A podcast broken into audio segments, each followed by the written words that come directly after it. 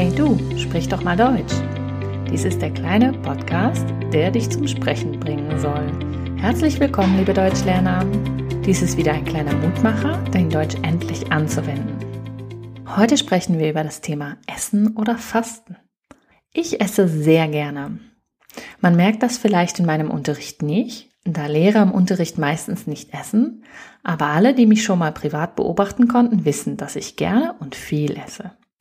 Einige sagen auch, dass ich eine besondere Zufriedenheit ausstrahle, wenn ich esse.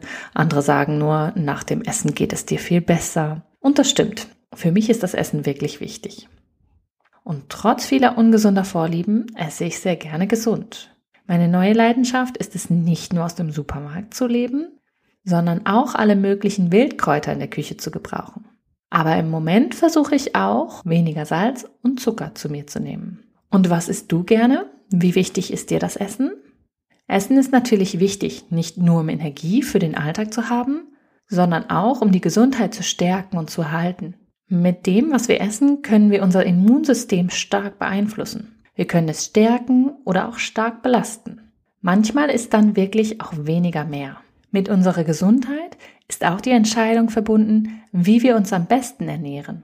Ist es am sinnvollsten, vegetarisch, vegan, glutenfrei, zuckerarm oder salzarm zu leben?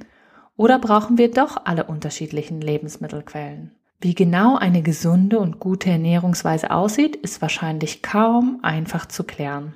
Und jeder muss wohl für sich selbst herausfinden, welche Lebensmittel ihm gut tun.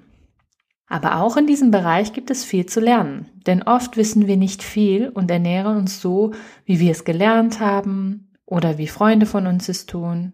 Insgesamt gilt aber oft, dass eine bunte Mischung gesund ist. Aber wie ist es, wenn ich nicht esse? Wenn man für eine bestimmte Zeit bewusst gar nichts isst, dann nennen wir das Fasten. Viele Muslime, aber auch Christen kennen diesen Begriff aus dem religiösen Bereich aber auch ein Heilfasten aus gesundheitlichen Gründen gibt es. Gerade beim religiösen Fasten, aber auch beim Heilfasten gehen die Meinungen ebenso weit auseinander wie bei der Ernährungsweise. Jeder hat nach seiner Prägung und seinen Informationsquellen unterschiedliche Meinungen entwickelt. Aber eine Entleerung und Reinigung des Körpers scheint für eine gewisse Zeit eine gute Wirkung auf den Körper zu haben. In unserer westlichen Überflussgesellschaft gilt das besonders, denn die meisten haben immer von allem reichlich zur Verfügung. Einfach scheint ein Verzicht auf Essen nicht zu sein, denn oft schaffen wir es nicht mal auf etwas zu verzichten, was unserem Körper offensichtlich schadet, zum Beispiel Alkohol oder Zucker. Ich persönlich habe es noch nicht geschafft, länger als 24 Stunden zu fasten. Und das habe ich leider nur einmal in meinem Leben gemacht. Und wie sieht es bei dir aus? Hast du schon mal gefastet? Oder hast du es vielleicht vor?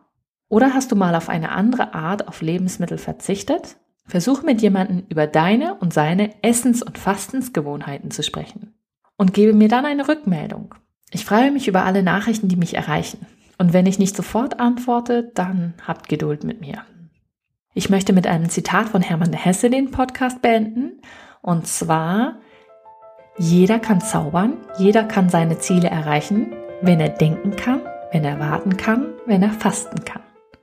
Das hat Hermann Hesse also geschrieben. Nach Hermann Hesse ist es also so, wenn du warten und fasten kannst, dann kannst du auch andere Ziele erreichen.